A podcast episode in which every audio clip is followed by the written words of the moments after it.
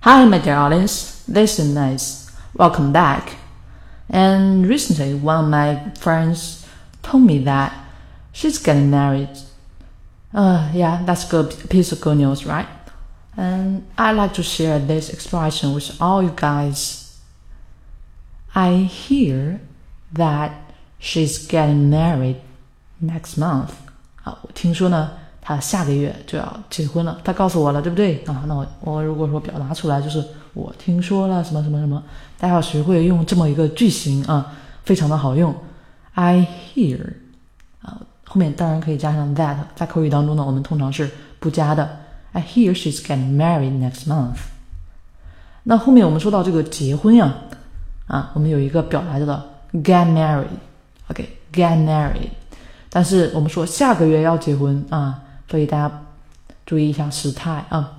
She's getting married. She's getting married next month. 所以这句话连起来，我们就是 I hear she's getting married next month. 啊，如果同学觉得诶这个句子好难断，对不对？不知道这个重点该怎么把握啊？我们可以在 I hear 这里稍微断上一点点。I hear she's getting married next month. 稍微有一点点停顿。第二个可以停顿的地方呢，就是 get married，它 married 后面稍微停一点点，大家再听一遍。I hear she's getting married next month. I hear she's getting married next month.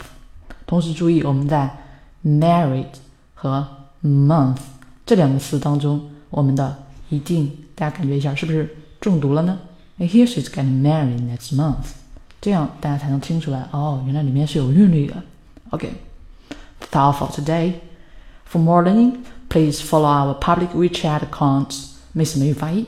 Thank you for listening. See you next time. Bye.